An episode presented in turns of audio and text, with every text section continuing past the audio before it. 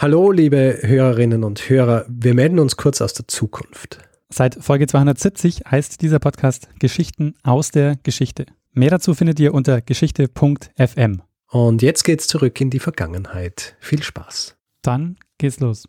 Passt. Lernen ein bisschen Geschichte. Lernen ein bisschen Geschichte, dann werden Sie sehen, Herr Reporter, wie das sich damals entwickelt hat. Wie das sich damals entwickelt hat. Hallo und herzlich willkommen bei Zeitsprung. Geschichten aus der Geschichte. Mein Name ist Richard. Und mein Name ist Daniel. Ja, und wir sind zwei Historiker, die Woche für Woche eine Geschichte aus der Geschichte erzählen.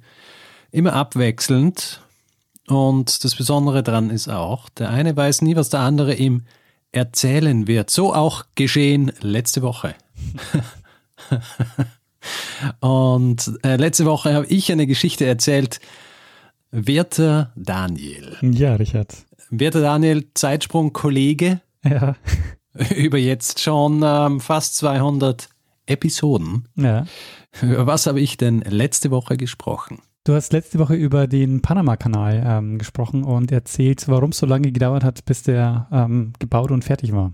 So ist es. Damit haben wir drei Episoden, in denen Panama vorkommt. Ja, richtig. Äh, eine mit, ähm, mit Schottland, die dort eine Kolonie gründen wollten. Mhm. Eine über Gerda Stern, die dorthin ausgewandert ist. Ja. Und eine zum Bau des Panama-Kanals. Sehr gut. Und ähm, ja, nachdem ich also letzte Woche diese Geschichte erzählt habe, Naja, bedeutet das, dass du diese Woche dran bist, mir eine Geschichte zu erzählen. Und deswegen werde ich mich jetzt ganz gemütlich zurücklehnen, was natürlich nicht stimmt, weil wenn ich mich zurücklehne, macht mein Stuhl Lärm und das hört man dann auf der Aufnahme. Das heißt, ich bleibe weiterhin so halb vornübergebeugt am Mikrofon sitzen, aber werde dich sprechen lassen. sehr gut. Äh, Richard, wir springen heute mal zu einem Ort, an dem wir noch nicht waren bislang. Ha, Richard, was weißt du über den König von Finnland? über den König von Finnland. Ja. Ich weiß genau nichts über den König von Finnland. Und es ist kein Wunder, dass du nichts über den König von Finnland weißt, weil den gibt es aktuell ja gar nicht. Mhm. Also Finnland hat keinen König. Aber das war für kurze Zeit mal anders. Und Okay. wir sprechen in der Folge heute, wie es dazu kam, dass im 20. Jahrhundert ein deutscher Adliger circa zwei Monate lang finnischer König war und Finnland aber nie betreten hat. Okay, sehr gut. Kennst du Bin die ich Geschichte schon? Nein. Aber es klingt sehr gut. Ich freue mich. Ähm, wir starten mal mit der Vorgeschichte und schauen uns an, ähm, so in einem Schnelldurchlauf, was die Jahrhunderte vorher so die finnische Geschichte geprägt hat. Weil ich muss ja zugeben, dass ich ziemlich blank war vor dieser Geschichte, was so die Geschichte Finnlands angeht. Ja, Ich weiß nicht, wie es bei dir aussieht, aber so, wir werden das jetzt mal so in groben Zügen machen. ähnlich. Und ich habe äh, für die Folge mal wieder einen Experten mitgebracht. Okay. Mein Name ist Michael Jonas. Ich bin Historiker an der Helmut Schmidt Universität. Das ist die Universität der Bundeswehr äh, hier in Hamburg. Das seit gutem Jahrzehnt bin ich hier, hier beschäftigt. Und äh, Michael Jonas äh, hat sich äh, sehr viel mit der finnischen Geschichte beschäftigt und er war auch einige Zeit dort. Er hat unter anderem äh, seine Dissertation in Finnland geschrieben. Okay. Und also wie schon angekündigt, wir machen jetzt mal so einen kleinen Schnelldurchlauf durch die ähm, finnische Geschichte. Äh, vor allen Dingen, was nämlich auffällt, ist, dass die, dass sich Finnland so in den letzten äh, 100 Jahren ganz stark ähm, gewandelt hat. Und wie Michael Jonas auch so betont, äh, las, lässt sich also Finnland quasi heute und damals äh, nur, nur ganz schwer miteinander vergleichen. Von dem Finnland, wie wir es heute verstehen, kann man eigentlich erst im Verlauf des 20. Jahrhunderts sprechen, wenn man gesellschaftshistorische Analyseparameter anlegt. Ähm, wir würden das Finnland, so wie es vor 100 Jahren existierte, also auf, auf Höhe der, der Zeit, über, über die wir uns, uns primär unterhalten wollen, würden wir äh, mit unseren heutigen Präjudizien, klischeehaften Annahmen, auch selbstverständlichen Voraussetzungen im Hinblick auf, auf Finnland, das finnische Staatswesen, gerade die finnische Gesellschaft, das würden wir überhaupt nicht zusammenbringen, wir würden es nicht wiedererkennen. Also Finnland hat sich im Laufe des letzten Jahrhunderts radikal nicht nur neu erfunden, sondern auf eine Art und Weise auch transformiert, effektiv modernisiert, äh, kann man vielleicht sagen, wie wahrscheinlich ganz wenige andere Länder innerhalb Europas. Ähm, vielleicht mit Ausnahme Irlands, das eine ähnliche, eine parallele, eine durchaus auch den Vergleich anbietende Geschichte aufweist, also so in der peripheren Imperialzone Großbritannien auf der einen Seite respektive russisches Zarenreich auf der anderen wird auch von finnischen Historikern, weniger von irischen, ab und an mal bedient, äh, so als, als komparativgeschichtlicher Ausflug, wenn man so will. Finnland entwickelt sich von wahrscheinlich der pauperisiertesten, also strukturell verarmtesten Gesellschaft des europäischen Kontinents um 1900 herum, eine nahezu ausschließliche Agrargesellschaft mit anderthalb urbanen, halb industrialisierten Zentren, also einmal der, der Hauptstadt, ähm, des damals Großfürstentums, darauf können wir gleich noch zu sprechen kommen, Finnlands im russischen Zarenreich Helsinki auf der einen Seite und vielleicht Tampere, dass da erste Industrialisierungstendenzen und auch eine Industriearbeiterschaft bereits aufweist. Ähm, ansonsten aber ein vergleichsweise marginales Phänomen, wenn man sich die gesamte Gesellschaft Finnlands äh, vor Augen führt. Also verwandelt sich von einer solchen Agrar- äh, wirtschaftlichen wie gesellschaftlichen Struktur innerhalb eines Jahrhunderts ähm, äh, am, am äußersten Ende eigentlich des pauperisierten Randes Nordosteuropas und von einer imperialen Peripherie tatsächlich in einen modellhaften nordischen Wohlfahrtsstaat. Das also vorweg, ähm, das fand ich sehr interessant, also dass Finnland ein Land ist, das sich im letzten Jahrhundert sehr stark verändert hat, also dass wir, so wie wir heute Finnland wahrnehmen, ähm, mit dem Denken dürfen, das dürfen wir quasi nicht auf, auf Finnland projizieren vor 100 Jahren. Okay, aber ähm, lass uns mal in der frühen Neuzeit anfangen und der Frage, ab wann sich Finnland so als Verwaltungseinheit äh, fassen lässt. Und im Einspieler war ja schon von Finnland als Großfürstentum des äh, russischen Zaren die Rede. Das kommt aber erst deutlich später. Vorher ist eine andere Imperialmacht für Finnland maßgeblich prägend. Was meinst du, welche war das? Mm, sag's mal. Ähm, Schweden. Ah, natürlich Schweden, ja. Finnland war äh, in der frühen Neuzeit Teil des Schwedischen Reichs. Und wir hatten das ja auch schon in der Folge zur Geschichte der Hanse, das war Zeitsprung 115, eine kurze Geschichte der Hanse, dass Schweden in dieser Zeit für den Nord- und Ostseeraum eine sehr prägende Macht war der lässt sich von Finnland im historischen Sinne so als Verwaltungseinheit zwingend ähm, seit im Grunde eigentlich der schwedischen administrativen Durchdringung des Spätmittelalters der frühen Neuzeit sprechen. Also wir haben eine Provinz Finnland, die Bestandteil des schwedischen Königreiches ist, äh, bis ins frühe 19. Jahrhundert hinein. Ähm, die konstitutionell auf die Art und Weise tatsächlich auch wahrgenommen wird, aber immer Provinz bleibt in dem Zusammenhang ergibt sich also im Verlauf des Spätmittelalters auch die erhöhte Präsenz eigentlich der schwedischen Sprache als primärer Verwaltungssprache des Landes. Eine Präsenz, die dann erst im Laufe der 1860er äh, seitens des russischen Zarenreiches abgebaut wird und durch die, die Sprachemanzipation äh, des Finnischen ersetzt wird. Also Finnland war Teil des äh, schwedischen Reiches ganz lange, also während der kompletten frühen Neuzeit. Und ähm, Schwedisch war auch ähm, die äh, primäre Verwaltungssprache dann in Finnland. Ja. Das ändert sich jetzt im 19. Jahrhundert und zwar kam es zum Krieg zwischen Schweden und Russland 1808, der sogenannte Finnische Krieg. Und das führt letztlich zur Ablösung Finnlands von Schweden und ähm, Finnland wurde Teil des Russischen Reiches, allerdings als autonomes Großfürstentum des russischen Zaren. Finnland wird 1800 und 1809, 1809 formal im Rahmen des Landtages von Borgo auf Schwedisch, Porvo auf, auf Finnisch, ähm, formal überführt von Schweden durch die dort, ich glaube, vier präsenten Stände der Provinz Finnland ähm, an das russische Zarenreich, allerdings verbunden mit, wenn man so möchte, ähm, einem ausgehandelten Konsens über den künftigen Status dessen, was Finnland auch sein soll. Nämlich nicht einfache Provinz, sondern Großfürstentum. Und der russische Zar, der also Finnland dann inkorporiert in das äh, russische Imperium, wird also in Personalunion formal auch finnischer Großfürst. Also der russische Zar war Großfürst von Finnland und zugleich das Staatsoberhaupt äh, des autonomen Großfürstentums. Also es war schon eine spezielle Art von, ähm, ähm, von russischer Provinz äh, Finnland. Mhm. Das heißt aber, finnische Geschichte war ähm, über viele Jahrhunderte geprägt von Imperialmächten. Also zunächst von Schweden, dann ähm, vom Russischen Reich. Und Das wird auch jetzt später, wenn es um die Geschichte des Königtums geht, ähm, auch nochmal wichtig. Da kommt nämlich dann noch eine weitere Imperialmacht dazu. Okay. Im Laufe des 19. Jahrhunderts entstand dann, äh, wie in vielen Ländern Europas, auch in Finnland, so Nationalbewusstsein und eine nationale Identität. Und ähm, Finnland hat es geschafft, so im Laufe der Zeit auch als Großfürstentum so einen autonomen Stat äh, Status zu bewahren und diesen autonomen Status ähm, auch noch weiter auszubauen, ein Stück weit. Und diese Autonomie erhält sich Finnland, baut sie sogar eigentlich weiter aus, ähm, hat sich die finnischen Eliten, muss man sagen. Das ist ein reines Elitenphänomen der Zeit.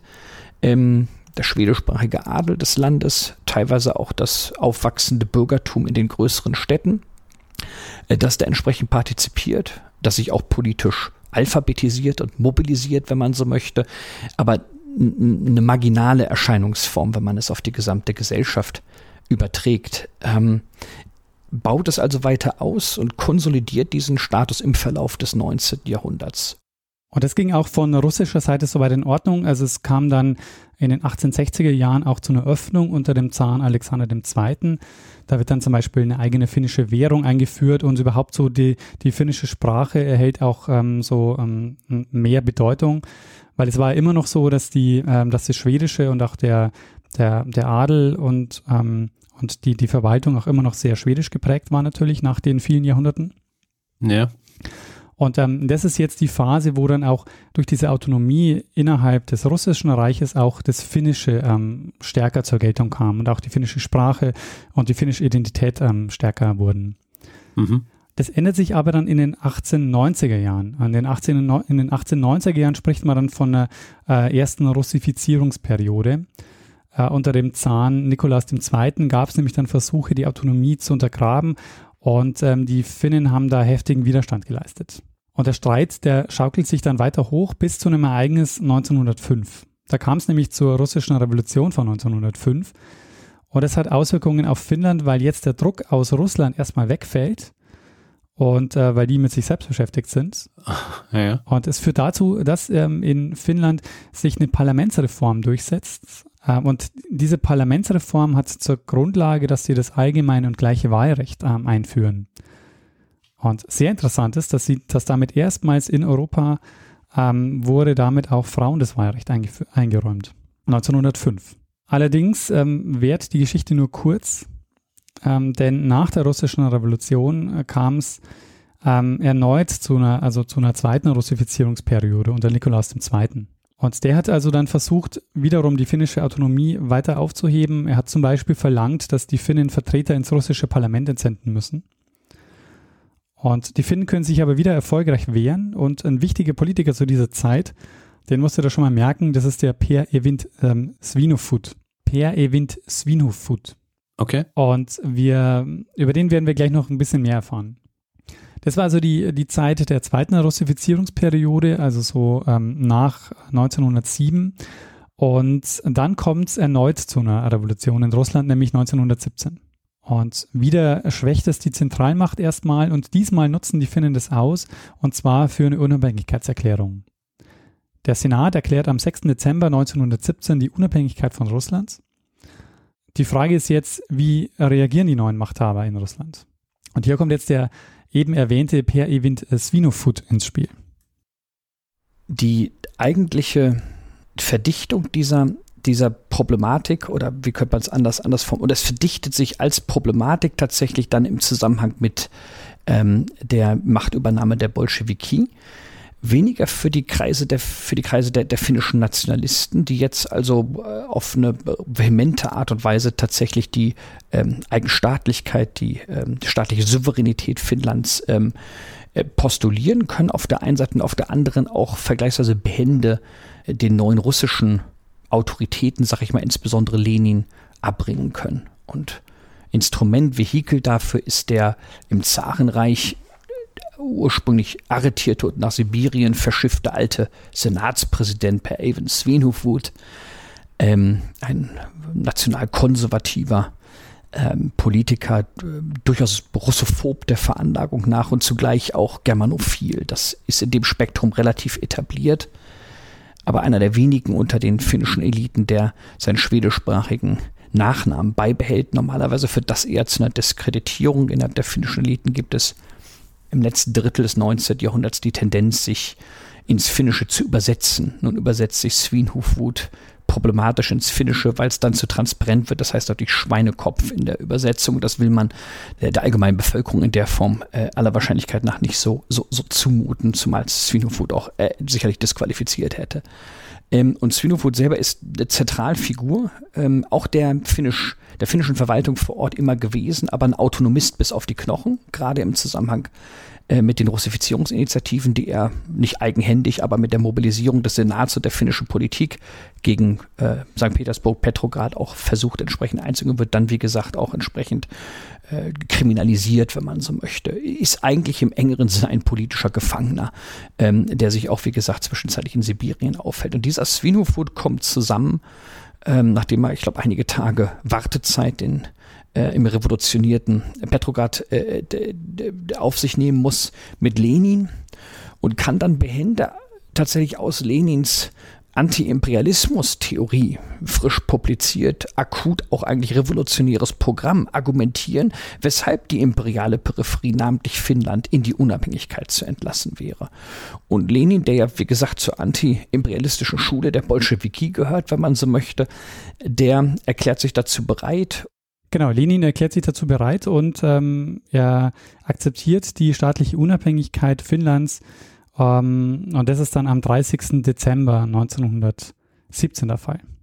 Die Geschichte nimmt jetzt aber dann doch nochmal eine komplett andere Wendung. Also man hat jetzt das Gefühl, so eigentlich, äh, jetzt haben sie die Unabhängigkeit erreicht, eigentlich äh, wäre jetzt ähm, das Ziel erreicht. Allerdings kommt jetzt in der Folge im Januar 1918 in Finnland zu einem Bürgerkrieg.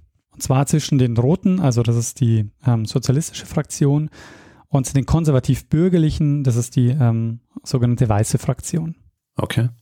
Das also ist, ist, ist, wenn man so will, die Eskalationsspirale, die dann im Januar 1918 dazu führt, dass in den beiden großen urbanen Zentren und sich dann in Südfinnland recht schnell festsetzen. Das ist der am, am nachhaltigsten ähm, industriell entwickelte Bereich äh, Finnlands, der, der Süden, auch heute noch der Fall, wenn man so möchte. Also insbesondere in Helsinki, aber auch in Tampere, äh, die sogenannten Roten als, als Fraktion den öffentlichen Raum übernehmen und sich in dem Zusammenhang dann auch, weil die Revolution, wenn man sie so bezeichnen will, äh, vergleichsweise timide beginnt, dann aber eskaliert, eigentlich alle anderen Alternativen, ähm, die in der Stadt Helsinki insbesondere noch angelegt sind, äh, nicht außer Landes, aber aus der Stadt selber treibt. Also der Senatspräsident Svinhufvud mit dem restlichen Senat so weiter dazu in der Lage ist, evakuiert sich an die äh, finnische Westküste nach Vasa. Von da sind es mit der Fähre heute drei, vier Stunden früher vielleicht etwas mehr, um in Umeå auf der schwedischen Seite aufschlagen zu können und sich ins neutrale Schweden zurückziehen zu können. Das wird also Ausgangspunkt der weißen, nennen wir es mal Gegenrevolution, Konterrevolution, wenn man so will, also der weißen konservativ-bürgerlichen Mobilisierung. Also wer sich dahin evakuieren kann, evakuiert sich. Helsinki wird von äh, roten Kräften entsprechend Gardisten im engeren Sinne übernommen. Gleiches gilt auf Tampere bezogen und hält sich in der Form auch bis hinein in den Februar und März und dann dreht das Moment des Bürgerkriegs recht elementar. Ja, dann dreht es im Moment äh, des Bürgerkriegs recht elementar und die Weißen gewinnen die Oberhand unter dem Befehlshaber der Weißen Armee, den Karl Mannerheim. Den musst du dir auch merken, da ist auch äh, okay. wichtig, der wird noch ähm, wichtiger Gegenspieler des äh, Swinofoot. Und der Mannerheim, ähm, der, ähm, da gibt es eine vorentscheidende Schlacht ähm, bei Tampere, die er gewinnt. Und den entscheidenden Faktor, ähm, wie es zum, ähm, ja, wie die, die Weißen wieder die, also die, die bürgerlich-konservativen wieder die Oberhand gewinnen, den sehen die Fakt, äh, die sehen, den sehen die HistorikerInnen aber in einem anderen Faktor. Hast du eine Idee, was der entscheidende ähm, Wendepunkt gewesen sein könnte, dass, dass die ähm, bürgerlich-konservativen wieder die, äh, die Oberhand gewinnen? Ja, ich habe keine Ahnung. Es kommt zu einer Intervention. Ah. Und ähm, was gab es so, welche Macht? Wir sind ja mitten im Ersten Weltkrieg noch. Also ja. wir sind ja, beziehungsweise nicht mitten, wir sind ähm, schon so gegen Ende des, ja. des Ersten Weltkriegs. Welche Macht könnte, äh, könnte da jetzt interveniert haben? Äh, puh, wer hatten da noch äh, Ressourcen gehabt für sowas? Ich weiß es nicht. Dann hören wir mal, was äh, Michael Jonas dazu sagt. der eigentlich zentrale Faktor meines Erachtens ist die, ist die deutsche Intervention in den finnischen Bürgerkrieg im ähm, April äh, 1918 unter Brüdiger von der Goltz, ähm, so einem Ostfronts Generalprodukt, das man dann äh, von, von Berlin aus absondert mit der sogenannten Ostseedivision. Das ist ein, ein, eine kapable, ordentliche Streitmacht im engeren Sinne, die den Süden Finnlands äh, nach Landung in Hanko, das ist der äußerste Südwestzipfel, äh, en route okkupiert man noch schnell Orland äh, und ähm, zwingt dann die dort vorhanden, das dort vorhandene schwedische Expeditionskorps sich zu evakuieren äh, von Hanko aus den Süden systematisch aufrollt und die Hauptstadt Helsinki innerhalb von, ich glaube, zehn Tagen, zwei Wochen oder so in der Diktion der Zeit befreit. Also okkupiert, muss man sagen. Und dann auch zunehmend administrativ deutsch überformt. Mannheim hat zu dem Zeitpunkt aber bereits geschlagen, die sogenannte Schlacht bei Tampere, deshalb der Titel des Buches von Ülikangas, Der Weg nach Tampere im engeren Sinne, und reklamiert später für sich, dass der Krieg ohnehin bereits entschieden war und die Deutschen nur kapitalisiert hätten, was er im Grunde und was die Finnen im engeren Sinne geleistet hatten. Also Mannheims Kerninteresse ist natürlich, diesen Krieg auch zu verklären als Krieg der finnischen Befreiung äh, von Finnen verantwortet, von Finnen durchgeführt ähm, in der Diktion der Zeit erneut gesprochen, mit finnischem Blut erkauft im engeren Sinne. Die alternative Interpretation ist natürlich die pro-deutsche, die auch in einigen finnischen Kreisen Resonanz findet. Und das, was sich dann im Mai 1918 etabliert, ist sowas seltsam Hybrides. Wir haben Mannerheim auf der einen Seite äh, mit diesem russisch postimperial geprägten Umfeld, äh, der äh, das finnische Nationalinteresse akzentuiert. Und auf der anderen finden wir äh, diese deutsche Okkupationsmacht, die den Süden Finnlands bereits erschlossen hat ähm, Mannerheim zwar noch gestattet, eine Art Siegesparade in äh, Helsinki selber durchzuführen. Ich glaube am 16. Mai 1918, ein Monat nachdem von der Gold selber eine Siegesparade vor Ort durchgeführt hat. Ähm, aber danach eigentlich das Land auf eine Art und Weise unter deutsch-imperiale Kontrolle bringt, die einen dazu veranlassen kann, das haben kürzlich zwei Kollegen Helsinki Historiker getan, die Hentilas in einem Buch in der Folgezeit von einem deutschen Finnland sprechen zu können. Äh, Saksalainen Suomi heißt das Buch, also das deutsche Finnland. Und das scheint mir eine realistische Beschreibung dessen, was seinerzeit in diesem halben Jahr nach Ausgang des Bürgerkriegs äh, im Mai 1918 und dem Oktober November 1918 in Finnland angelegt war. Also das ist ein Jahr 1918, das wir uns eben nicht von seinem Ende her vom äh, 9. respektive 11. November 1918 her erschließen können. Äh, in diesem nordosteuropäischen Raum insbesondere hat äh, das Wilhelminische Kaiserreich aufgrund der Niederlagung, äh, der Niederlage und der, der effektiven Zerschlagung des russischen Kaiserreiches eine, eine exorbitante Strahlkraft entfacht. Und das wird auch am Beispiel Finnlands relativ deutlich. Das ist ein, ein sehr wichtiger Punkt, auf, auf, den wir dann nachher nämlich noch äh, eingehen werden. Ähm, mir war bis zu dem Zeitpunkt nicht so klar, dass das ähm, Deutsche Reich äh, zu dieser Zeit des Krieges, der ja dann eigentlich nur noch ein paar Monate dauern wird, und noch solche Aktionen gestartet hat. Ja, absolut. Also vor allem die, ähm, wie, wie er es auch gesagt hat, also äh, dieser Bereich, dieser geografische, da denkt man gar nicht dran. Absolut, ja. Dass, äh, dass zu der Zeit und was er eben auch sagt, ja, diese Strahlkraft Deutschlands nach dem quasi ähm, zusammengebrochenen Russischen Reich, das ist äh, sehr spannend. Und wir werden da gleich noch ein bisschen näher drauf eingehen, weil ähm, wenn man sich nämlich diesen ganzen Bereich anschaut, auch was dann in den baltischen Staaten noch passiert, äh, ist nämlich, äh, hängt auch damit äh, dann noch zusammen. Ein, ein, weiterer wichtiger Faktor waren die äh, sogenannten finnischen Jäger. Die äh, finnischen Jäger, das waren Finnen, die sich als Freiwillige äh, im Deutschen Kaiserreich militärisch haben ausbilden lassen. Ja. Die waren hier in Hamburg stationiert, in Lockstedt. Okay. Und die sind dann äh, nach Finnland gegangen und ähm, waren dann nach ihrer Rückkehr, waren es so, ähm, ja, also sind dann quasi während des Bürgerkriegs dann nach, nach Finnland gegangen und waren dann so der Stamm der finnischen Streitkräfte. Das Deutsche Reich hat jetzt also Finnland mehr oder weniger besetzt, ähm, nutzt das Machtvakuum im Ostseeraum äh, und im Baltikum durch, das durch den Ausstieg Russlands aus dem Ersten Weltkrieg äh, entstanden ist. Die Frage ist aber jetzt, ähm, wie es weitergeht. Also Finnland hat sich ja zunächst mal vor dem Bürgerkrieg als Republik konstituiert. Jetzt allerdings, nachdem sich die konservativ-bürgerlichen durchgesetzt haben, bekommen die Monarchisten eine Mehrheit, weil die linken Kräfte ausgeschlossen sind. Mhm. Und es fällt der Beschluss in der Eduskunta, dem äh, finnischen Parlament, dass Finnland eine Monarchie werden soll. Und jetzt machen sie sich auf die Suche nach einem passenden Monarchen. Okay. Der ähm, ja, konservative, monarch, monarchistische ähm, und pro-deutsch eingestellte Svinofut, der macht sich jetzt als Reichsverweser auf die Suche nach einem geeigneten Staatsoberhaupt. Und ähm, die Auswahl erfolgt praktisch aus dem deutschen Adel. Ähm, es bietet sich zunächst mal ein Sohn Wilhelms II. an, der Prinz Oskar von Preußen. Das ist dem deutschen Kaiser aber zu heikel, weil er sagt, na, wenn das irgendwie schief geht und so stabil ist Finnland ja auch noch nicht, äh, dann bleibt es nur an mir hängen. Ähm, es sollte zwar ein deutscher Adliger sein, aber es sollte jetzt vielleicht nicht so ein direkt Verwandter sein. Und so kommen sie auf den Friedrich Karl von Hessen, der ähm, hat zwar nichts mit äh, Finnland am Hut, also der war noch nie in Finnland und hat auch sonst irgendwie keinen Bezug zu Finnland, aber äh, ja. er bietet sich an als König von äh, Finnland und ähm, nimmt das an und in, in Finnland, also der Svinofut, der, der, der findet das auch ganz gut. So, wer möchte mal König von Finnland werden? Am besten jemand, der noch nie in Finnland war. ja, gibt Sinn. Warum nicht?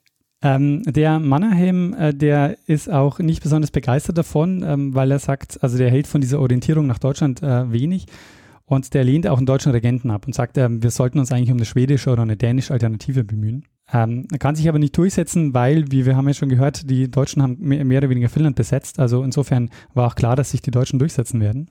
Ja. Und so kommt es, dass ähm, am 9. Oktober 1918 unter Ausschluss der Sozialdemokraten äh, Friedrich Karl von Hessen zum König von Finnland gewählt wird oder ernannt wird. Also es ist jetzt auf der einen Seite ähm, aus der heutigen Sicht wirkt es natürlich wahnsinnig ähm, skurril, weil ja nur ein Monat später ähm, das Deutsche Kaiserreich zusammenbricht und der Kaiser abdankt.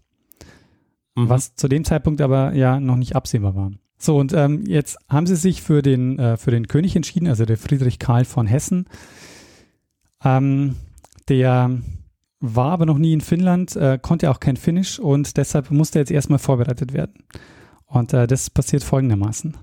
Und als man jemanden hat, der von Berlin approbiert ist, der gleichzeitig auch willens ist, sich auf dieses, das ist ja der Forschung meines Erachtens leicht fälschlicherweise oder etwas zu äh, pathetisch als Königsabenteuer bezeichnet worden, sich auf so etwas einzulassen, äh, beginnt man den auch recht systematisch, auch das ist vergleichsweise typisch, denke ich mir, für äh, die allgemeine politische Anlage in ihn systematisch vorzubereiten auf die Amtsübernahme. Also der wird dann tatsächlich auch ähm, jetzt häuslich bei ihm selber ähm, entsprechend äh, Finnisch-Lektionen und so grundsätzlichen Orientierung in der Landeskunde ausgesetzt. Man entsendet auch zwei Jungdiplomaten, die später in der finnischen Geschichte der Zwischenkriegszeit insbesondere einiges an, äh, an, an, an Bedeutung gewinnen. Einmal Prokope und Harry Holmer, ähm, also etablierte Diplomaten, die dann, die dann vor Ort ihn äh, beschulen sollen, mehr oder minder und auch habituell wie intellektuell vorbereiten sollen auf seine neue Rolle im finnischen Zusammenhang. Und das, das koinzidiert oder läuft zeitlich parallel tatsächlich zur nachholenden ähm, eigenstaatlichen Ausgestaltung äh, finnischer Regierungsgeschäfte. Und dazu gehört dann auch äh, seitens des finnischen Außenministeriums insbesondere die Vorbereitung ähm, oder erst aber die Gewährleistung dieses Königsimports, wenn man so will, und dann auch die, äh, die, die, die zeremonielle Einführung des Königs in sein in sein Amt, wenn man so will, die Krönung. Und diese Krönungszeremonie wird im Außenministerium von der Protokollabteilung bis hinein tatsächlich ins, äh, ins kleinste Detail bereits, äh, bereits vorbereitet, äh, auseinandergesetzt von den Salutschüssen über Kirchengeläut, äh, von den Ansprachen, die gehalten werden sollen, von der Art und Weise, äh, wie die Prozession durch Helsinki erfolgen soll. Man ähm, stellt sogar einen finnischen äh, Avantgarde-Künstler an, um eine Krone tatsächlich zu entwerfen. Und das Design wird, wenn ich das richtig vor Augen habe, von der Protokollabteilung des, Aus, äh, des, des finnischen Außenministeriums auch abgenommen.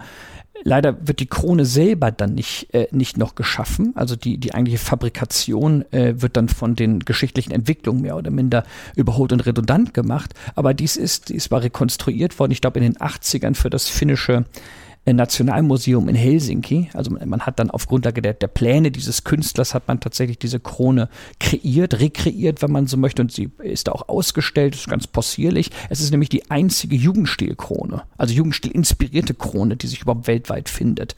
Es fällt halt wunderbar zusammen mit, mit, mit dieser, dieser Ankunft der Moderne auch im finnischen öffentlichen Raum. Also äh, Friedrich Karl von Hessen-Kassel, der künftige finnische König, wäre also Träger einer Jugendstilkrone gewesen. Also das sind im Grunde die, äh, die Vorbereitungen, die getroffen werden und die dann äh, auf, also im Grunde eigentlich übermächtige Art und Weise von der, von der Kriegsentwicklung überrollt werden. Genau, denn der finnische König hat das Land nie betreten, weil nur einen Monat später, am 9. November 1918, kam es ja dann zur Revolution im Deutschen Reich. Auch darüber haben wir schon ähm, drei Folgen gemacht.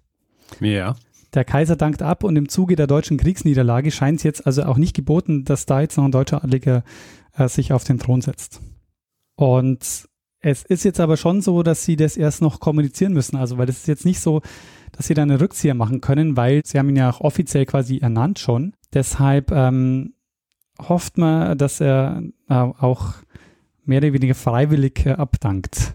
Also im Oktober beispielsweise, Anfang Oktober, äh, wird erst der äh, verfassungsrechtlich bindende Beschluss der Eduskunta des finnischen Parlaments herbeigeführt, tatsächlich ähm, äh, Friedrich Karl auf den finnischen Thron einzuladen, als, als Karle, den, den ersten, der dann auch gleichzeitig Herzog von Åland werden soll. Und also man kreiert da im Grunde auch bereits, wenn man so will, äh, die, die, die Territorialisierung der monarchischen Herrschaft äh, im Titel selber. Ähm, das wirkt alles sehr, sehr früh neuzeitlich, in gewisser Form und fast anachronistisch vor diesem Hintergrund. Hintergrund, macht aber auch deutlich, wie viel symbolpolitischen äh, Gehalt dieses Zeremoniell besitzen soll. Und wie gesagt, es wird dann also überrollt äh, durch die ähm, äh, eklatante deutsche Kriegsniederlage, die sich ja dann doch auch relativ schnell entwickelt, wenn man so will. Also der Oktober ist ja ein Moment exorbitant dynamischer Entwicklung, insbesondere im deutschen, deutschen Kaiserreich und gipfelt ja dann in der, in der Revolution im, im frühen November und der Abdankung des Kaisers. Und in der Konstellation stellt sich in Finnland ja weiter die Frage, weil man diesen einen verfassungsrechtlich bindenden Beschluss ja seitens der Eduskunta getroffen hat, wie geht man mit dieser neuen Gemengelage international um? Und äh, da entscheidet man sich dann im Laufe des November tatsächlich perspektivisch gegen die Intronisierung eines, äh, eines deutschen Königs in Finnland, als König von Finnland. Und äh, nötig kann man eigentlich nicht sagen. Ähm, Friedrich Karl, auch das Haus Hessen-Kassel, hat sich zu dem Zeitpunkt eigentlich bereits ähm, von etwaigen Ambitionen vergleichsweise verabschiedet, aber man kommuniziert ihm noch einmal, dass es im Interesse auch des Landes als dessen König er er ausersehen war, wäre, wenn er Abstand nehmen würde, freiwillig und auch also mit einer gewissen sichtbaren Freiwilligkeit ähm, äh, sich diesem Prozedere entziehen würde. Und das tut er dann tatsächlich. Er dankt also formal ab, ohne überhaupt jemals als König äh, intronisiert worden zu sein. Genau, und zwar noch im Dezember, also am 14. Dezember 1918 dankt er also ab, ohne dass er jemals ähm, intronisiert war und äh, in Finnland war. Ja, und dann war es auch so, dass bei der Parlamentswahl 1919 in Finnland auch die republikanischen Kräfte eine Mehrheit hatten und dann hat sich Finnland ähm, auch äh, eine republikanische Verfassung gegeben und hat sich dann auch in diese Richtung weiterentwickelt. Und aus der heutigen Perspektive wirkt es natürlich echt schräg, dass ein Monat bevor die Monarchie in Deutschland zu Ende geht, in Finnland ein deutscher Monarch eingesetzt werden soll. Mhm. Allerdings, und wir hatten ja auch schon jetzt darüber geredet, dass das Deutsche Reich so das Machtvakuum nach der russischen Revolution versucht hat auszunutzen. Mhm. Und es gibt ein Buch und darauf hat ähm, Michael Jonas auch kurz verwiesen, wo er sagt, äh, manchmal wird es so als Königsabenteuer bezeichnet in, äh, für Finnland. Also das finnische Königsabenteuer. Aha. Das verkennt aber, wenn man das so nennt, dass das eigentlich ein Trend war zu der Zeit, ähm, nämlich ähm, das gab es öfter im letzten Kriegsjahr in Nordosteuropa. Also das, ähm, das kennt man ja auch aus, aus anderen Bereichen. Also man kennt es ähm, aus Griechenland, Albanien oder Rumänien, wo das schon so war, dass man quasi, da waren die, die deutschen Prinzen, wie ich es gelesen habe, so der Exportschlager. Aber nicht nur da, sondern ähm, jetzt eben so in diesem ähm, in dieser Zeit nach 1917 hat das, äh, das Deutsche Reich also ganz systematisch betrieben im baltischen Raum und äh, eben auch in Finnland. Also es gab zum Beispiel, sie haben ähm, das Königreich Litauen ähm, ins Leben gerufen, äh, wo der Wilhelm, wo der Wilhelm Karl von Urach hätte König werden sollen. Der hat die Wahl im Juli 1918 angenommen und hat sich den Namen Mindauga, Mindaugas der Zweite gegeben. Oder Mindaugas. Mindaugas, Mindau, Mindaugas wahrscheinlich. Genau, okay. Ja. Ähm, oder es gab auch das Vereinigte Baltische Herzogtum, ähm, das, äh, auf den man den, äh, den deutschen Adligen Adolf Frinz zu Mecklenburg gesetzt hätte. Okay. Und da gibt es noch mehrere Beispiele. Also man hat also in dieser, in diesem, in dieser baltischen Gegend und in diesem Ostseeraum ähm, hat, man, ähm, hat man quasi Länder geschaffen, auf die man dann ähm, deutsche Adlige gesetzt hat. Ja. Und insofern, wenn man das also so betrachtet, ist es quasi auch gar nicht, ähm, ja, gar nicht so besonders. Also, dass sie das gemacht haben, lag quasi auch ein Stück weit an, an, an dem Umgang, wie, wie sie ohnehin ähm, versucht haben, sich dort den Machtbereich weiter auszudehnen. Überraschend aus meiner Sicht ist es halt, dass es zu dieser Zeit noch passiert ist. Also so zum Ende des Krieges hin, dass man da noch, also noch, dass man es da noch mal geschafft hat, den, den eigenen Machtbereich so weit auszudehnen. Ja, du fragst dich jetzt vielleicht, was sind die, ähm, die Folgen dieser, äh, dieser Abdankung und dieser, dieser, dieser Königsgeschichte? Absolut, ja. Was sind die Folgen, Daniel? Äh, ich lasse das Ganze mal äh, Michael Jonas erzählen. Vielleicht noch kurz, um das Ganze in die internationale Politik einzuordnen. Das Bemerkenswerte ist natürlich, wir haben auch äh, ganz effektive machtpolitische Interessen, Konsolidierungsinteressen auf finnischer Seite. Und äh, die lassen sich dann insbesondere anhand ähm, des ich sag's mal bösartig, des kleinstaatlichen Opportunismus, mit dem Finnland dann ganz buchstäblich den, den Seitenwechsel vollzieht, ähm, im Herbst 1918 bereits äh, äh, ablesen. Insbesondere im, im Winter, dann im Dezember, äh, da verdichten sich die Entwicklungen exorbitant. Das Deutsche Reich ist ja eben nicht nur als Sponsor, wenn man so möchte, der finnischen nationalen Unabhängigkeit vorgesehen, sondern auch als künftiger Protektor äh, dieses Kleinstaats, insbesondere im Hinblick auf ein potenziell wieder aufwachsendes Russland. Gerade wenn es bolschevisiert ist, versucht man man auf die Art und Weise auch die eigene kleinstaatliche Existenz zu konsolidieren ein gänzlich nachvollziehbares existenzielles sicherheitspolitisches Motiv, das in der finnischen Strategie auch äh, äh, durchweg dominante Qualität hat. Und nun kommt also dieser potenzielle Hegemon des, äh, des, des Ostseeraums insgesamt kommt also abhanden und all diese kleinen Kryptomonarchien, die als effektive Satellitenstaaten Finnland vielleicht weniger penetrant als die baltischen Provinzen, die damals auf die Art und Weise auch aufgewertet worden waren, äh, kommt also abhanden und in dieses Vakuum hinein äh, beginnt dann die finnische Politik, äh, sich gänzlich umzuorientieren. Denn auf einmal reaktiviert sich, rehabilitiert sich die Mannerheimsche Position. Mannerheim wird dann im Grunde eingetauscht, mobilisiert äh, anstelle von Swinofood. Swinofood ist zwischenzeitlich das, was man als einen Reichsverweser bezeichnet, der also verfassungspolitisch genau die Funktion des quasi des Ersatzmonarchen übernimmt, um diesen Übergang mit zu moderieren.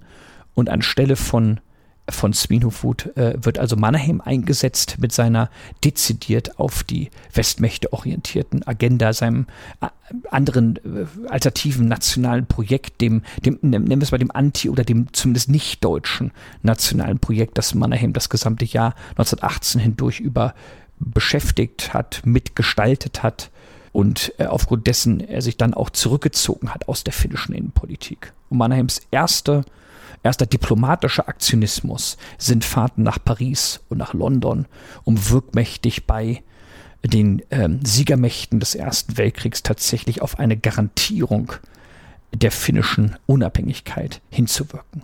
Und das gelingt ihm ähm, vergleichsweise zeitnah tatsächlich, dass er die westeuropäischen Großmächte darauf verpflichtet, äh, das auf die Art und Weise staatlicher, noch unkonsolidierte Finnland, das ja ein deutsches Produkt ist, das muss man sich immer vor Augen führen, der eigenen Instabilität enthebt und, und überführt in eine konsolidierte staatliche Existenz.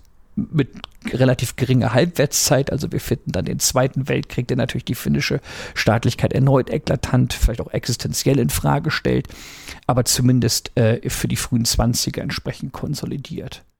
Genau, also das äh, war auch nicht auf, ähm, ja, auf, auf, lange Sicht erfolgreich, aber das ist dann äh, Thema für einen weiteren Zeitsprung. ja. Ja, Richard, äh, und das war meine Geschichte, wie ein deutscher Adliger mal für zwei Monate König von Finnland war, aber ähm, das Land nie betreten hatte und auch nie ähm, intronisiert wurde. Und auch der einzige ähm, König von Finnland, der auch mit diesem Titel bezeichnet wurde. Sehr gut. Ähm, es ist ja lustig, weil am Anfang, als du das gesagt hast, ja, ja. als du das so beschrieben hast, was wir jetzt hören werden in der Geschichte, haben wir gedacht, okay, das wird sicher so Also sicher irgendeine ganz ulkige Geschichte, ja. Irgendjemand, der es dann schafft, über irgendeinen Trick oder sonst wie äh, zum König ausgerufen zu werden. Aber in Wirklichkeit ist das ähm, alles gar nicht so ulkig, sondern er gibt natürlich im Rahmen dieser, dieser, des ganzen Zerns äh, an, an Finnland von der einen oder anderen Seite dann schlussendlich einen Sinn, oder? Also vor allem da auch im Rahmen eben dieser dieses, ähm, dieses äh, Nationalismus, der sich daraus bildet. Ja. ja. Und ich finde es super spannend, ähm, also was, was Finnland da zum einen immer so ein bisschen Spielball dieser imperialen Mächte war und ja. gleichzeitig sich aber schon sich, ähm, sich so ein Nationalismus ausgebildet hat, der aber ähm, schon so ein bisschen eine sehr eigene Prägung hat. Ich meine, wir haben 1905 so die, die erste ähm, ähm, ja, das erste allgemeine Wahlrecht und auch Frauenwahlrecht, äh, das eingeführt wird. Dann ähm, und, und, und, auf der anderen Seite, ähm, 15 Jahre später, ähm, wird, wird, wird ein, ein König bestellt. ja, es ist schon, ähm, es verdeutlicht wieder mal, wie sehr die Dinge, die wir heute, äh, jetzt, wo wir am Leben sind, die wir so sehen und, und gelernt haben und so weiter, wo wir wo man eigentlich selten einen, einen Gedanken dran verschwendet, dass er das vielleicht auch nicht einmal so lange her ist, dass sich das erst so äh, in diese Formen gesettelt hat, wie es sich jetzt gesettelt hat. Genau, ja, das finde ich auch. Also auch diese, diese Geschichte hm, finde ich auch so faszinierend, dass, dass Finnland zunächst mal ein, also überhaupt diese, diese finnische Identität so ein ähm, schwedisches Elitenprodukt war.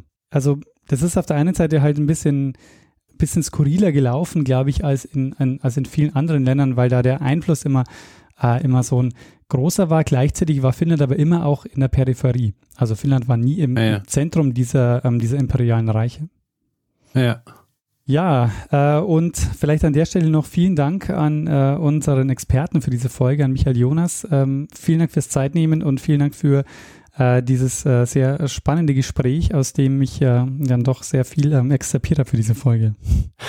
sehr gut. Ja, äh, vielen Dank. Ja, gut, Daniel. Großartige Geschichte. Ähm, äh, sehr überraschend, dass, ähm, dass ich jetzt auf meine alten Tage von, von so einer Art König höre, ja, der nie in seinem eigenen Land war, nur ein halbes Jahr und ähm, ja sehr spannend. Äh, gibt äh, auch äh, wieder irgendwie so einen neuen Aspekt frei der Geschichte, vor allem dann auch Erster Weltkrieg und auch ähm, Deutschland. Ähm, gegen Ende des Ersten Weltkriegs, wo ihr nie davon ausgegangen wäre, dass die noch äh, so äh, Machenschaften haben. Ja? ja. Äh, vor allem dann in, in, Skandinavien. Sehr gut. Ich, ähm, ich muss neidlos zugestehen, dass ich wieder viel von dir gelernt habe. Das äh, freut mich sehr, Richard. Ich hoffe, das äh, ging auch unseren HörerInnen und Hörern so. Ich bin mir sicher. Sehr gut. Ähm, naja, dann äh, würde ich sagen, äh, machen wir den Sack zu und äh, machen wir einen Feedback-Hinweis-Blog. Machen wir das, ja. Gut, Feedback-Hinweis-Blog. Wer Feedback geben will zu dieser Episode oder zu anderen, kann es zum Beispiel auf unserer Website machen zeitsprung.fm, kann uns ein E-Mail schreiben, feedback.zeitsprung.fm, kann uns das auf Twitter sagen, da ist unser Account, äh, da ist unser Account Zeitsprung.fm. Persönlich sind wir auch dort, ich jetzt Stormgrass, Daniel at Mestner. Auf Facebook sind wir auch facebook.com slash zeitsprung.fm und wir sind auch vertreten auf äh, iTunes. Ähm, da kann man uns äh, reviewen, kann uns Sterne geben etc. Oder kann das gleiche zum Beispiel auch auf panoptikum.io machen oder wo auch immer man Podcasts bewerten kann. Wir freuen uns auf jeden Fall immer über Bewertungen und sie helfen uns natürlich auch bei der Sichtbarkeit, damit uns immer noch mehr Leute zuhören können. Sehr gut. Und äh, wir haben dich jetzt nicht auf doppelte Geschwindigkeit gedreht, sondern du hast selbst so gesprochen. ähm, ja, und außerdem gibt es die Möglichkeit, uns finanziell zu unterstützen. Wir ähm, würden uns sehr freuen, wenn ihr uns ein bisschen was in den Hut werft und uns dabei unterstützt, hier jede Woche eine Geschichte zu erzählen. Und wir haben alle Möglichkeiten, die ihr habt, uns ein bisschen was in den Hut zu werfen, auf der Webseite zusammengefasst. Und wir bedanken uns in dieser Woche bei Andi, Clemens, Anneke, Dieter, Philipp, Holger, Hendrik, Frank, Marco, Ulrike, Alexandra, Daniel, Stefan, Jonas, Jens, Helmut, Sebastian, Henrik, Marc und Oliver.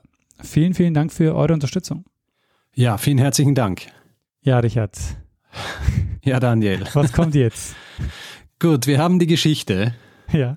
Äh, wir haben den Feedback-Hinweis-Blog. Check. Wir haben uns bei unseren Spenderinnen und Spendern bedankt. Jawohl. Und äh, jetzt bleibt uns im Grunde nur noch eine Sache. Dass wir einem das letzte Wort geben, das immer hat. Bruno Kreisky. Lernen ein bisschen Geschichte. Lernen ein bisschen Geschichte, dann werden Sie sehen, der Reporter, wie das sich damals entwickelt hat. Wie das sich damals entwickelt hat.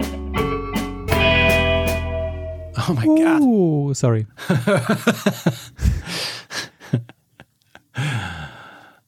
Okay, so, wo stehen wir? Ah, über eine Stunde, ich bin schon tot. ähm, na gut, ich stoppe jetzt. Möchtest du noch irgendwas sagen oder bist du, äh, hast du quasi ausgesprochen? Nee, ich habe ich hab ausgesprochen.